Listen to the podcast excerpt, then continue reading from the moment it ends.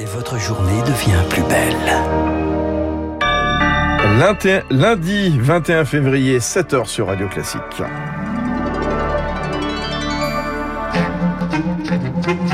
La matinale de Radio Classique avec Fabrice Lundy. Euh, Joe Biden pourrait rencontrer Vladimir Poutine grâce à la tentative diplomatique de la dernière chance d'Emmanuel Macron alors qu'une attaque de l'Ukraine semblait une question d'heure. Les parrainages n'arrivant pas, Christiane Taubira lance donc un appel aux dons pour financer sa campagne à moins de deux mois de la présidentielle. Et puis, bas les masques dans les cours d'école, les élèves de la zone B font leur rentrée sous le signe d'un protocole sanitaire allégé. Les directeurs d'établissement sont sceptiques. Radio Classique. Laurence Gontier, donc à la une du journal de 7 heures ce matin, Emmanuel Macron qui obtient un sommet Biden-Poutine. Les présidents américains et russes ont accepté de se rencontrer grâce aux efforts déployés par Emmanuel Macron, à condition que la Russie n'ait pas envahi l'Ukraine d'ici là. C'est ce qu'a précisé cette nuit la Maison-Blanche. Énième rebondissement alors qu'une guerre était donnée imminente, euh, Chloé Juel, les tensions restent maximales. Oui, on peut dire qu'il s'agit d'une diplomatie sous condition.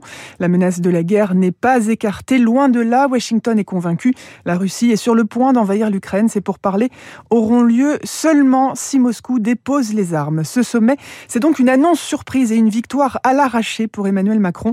Hier, le chef de l'État français s'est entretenu avec Vladimir Poutine, puis Joe Biden. Il a ensuite rappelé une seconde fois le président russe.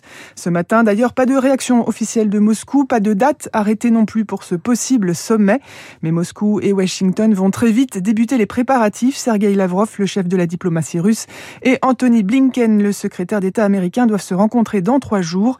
D'ici là, les discussions vont se poursuivre aujourd'hui entre Jean-Yves Le Drian et Sergei Lavrov et une réunion extraordinaire de l'OSCE consacrée à l'Ukraine doit également avoir lieu dans la journée. Merci Chloé Juel. Vladimir Poutine qui a beau répéter son intention de retirer ses troupes troupes des frontières euh, ukrainiennes et belarusses. Des images satellites semblent montrer le contraire, tout comme le témoignage de ce Français, Jackie Lebas, installé depuis euh, trois ans à Jitomir, à 100 km de Kiev.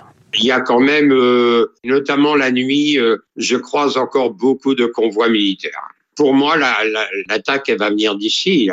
Il y a tellement de soldats à la frontière biélorusse et presque la totalité de l'armée ukrainienne les attend ici. Alors, J'espère qu'il ne se trompe pas. Toutes les manœuvres ont eu lieu sur la zone interdite de Tchernobyl.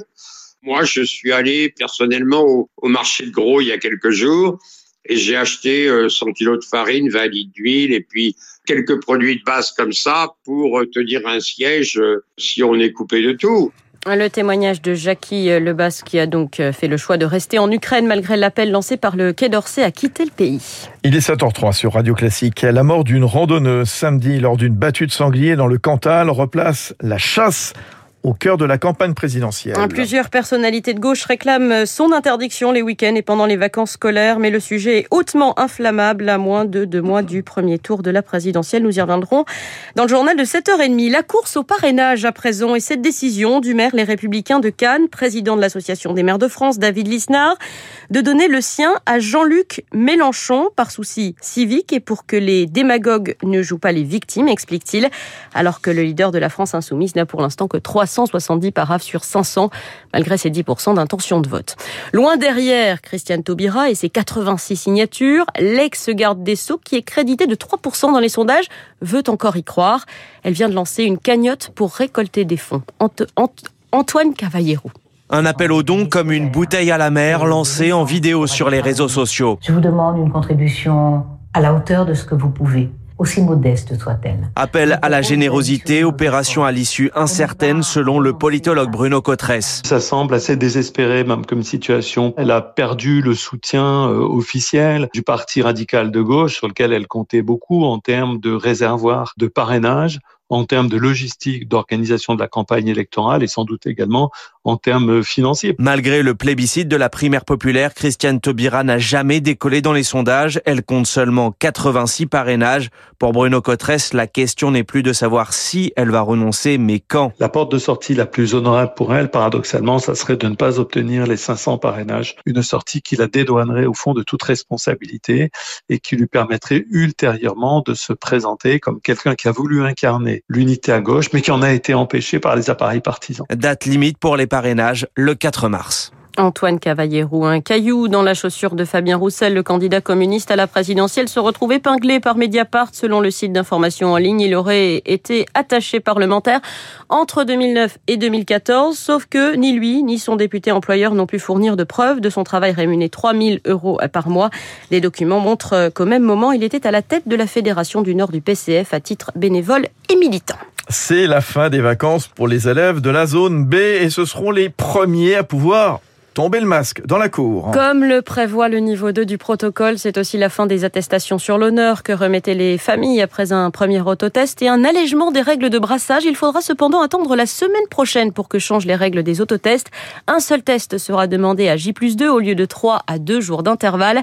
Christophe Doré est le directeur d'école euh, d'une école à Vitrolles dans les Bouches du Rhône. Il est à la fois éprouvé par ces changements de protocole et sceptique sur les nouvelles évolutions. C'est un protocole de plus et ce qu'on aimerait, bah, c'est que la situation euh, s'améliore à un point suffisant pour qu'il y ait plus de protocole. Mais enfin, ça, là, on est pour l'instant un peu dans le domaine du rêve. Donc, on accueille plutôt bien un allègement. Mais bon, il y a ce problème. On va redémarrer avec un protocole et on va en rechanger une semaine après. Mais est-ce que la situation sera fondamentalement différente dans une semaine? Ça, j'en suis pas sûr du tout. Ce qui, une fois de plus, va euh, contraindre bah, à expliquer aux parents d'élèves des changements, à les justifier. Enfin, c'est pas la situation idéal. J'avoue que je comprends pas bien. Christophe Doré, un directeur euh, d'une école à Vitrolles dans les Bouches-du-Rhône, interrogé par Elodie euh, Wilfried. La rentrée perturbée dans le nord à cause de la tempête Eunice qui a provoqué d'importants dégâts ce week-end. Certains établissements resteront fermés aujourd'hui. C'est le cas d'un lycée d'Abbeville dans la Somme dont la toiture a été endommagée. Hier soir, quelques 12 000 foyers étaient sans électricité dans le nord de la France. Le soulagement à la Réunion, le cyclone Emnati a frôlé l'île sans faire de dégâts majeurs. L'alerte rouge a été levée. De très fortes rafales de vent ont cependant été enregistrées. Ce matin, 28 000 foyers sont touchés par des coupures d'eau, 7000 par des coupures d'électricité. Ce n'était pas l'ambiance des grands soirs. Hier, au Vélodrome, l'OM s'est incliné à la surprise générale 2-0 contre Clermont, un promu qui se bat pour son maintien. Marseille reste deuxième au classement de la Ligue 1 de football. Merci Laurence Gontier. À tout à l'heure, évidemment. Prochain journal, ce sera avec Charles Bonner à 7h30. Puis vous, 8h dans la foulée. Il est 7h08. Bonne matinée sur Radio Classique. Dans un instant, François Vidal des Échos. Que va le grand oral des candidats à la présidentielle devant le MEDEF? Qu'est-ce qui va en ressortir hein Juste après, l'Ukraine? Euh, les Occidentaux préparent leurs sanctions économiques. On sera avec Nathalie euh, Janson. Et puis le fait politique avec Marcelo Weisfred aux environs de 7h25. Macron candidat. Au fait, qu'est-ce que cela va changer?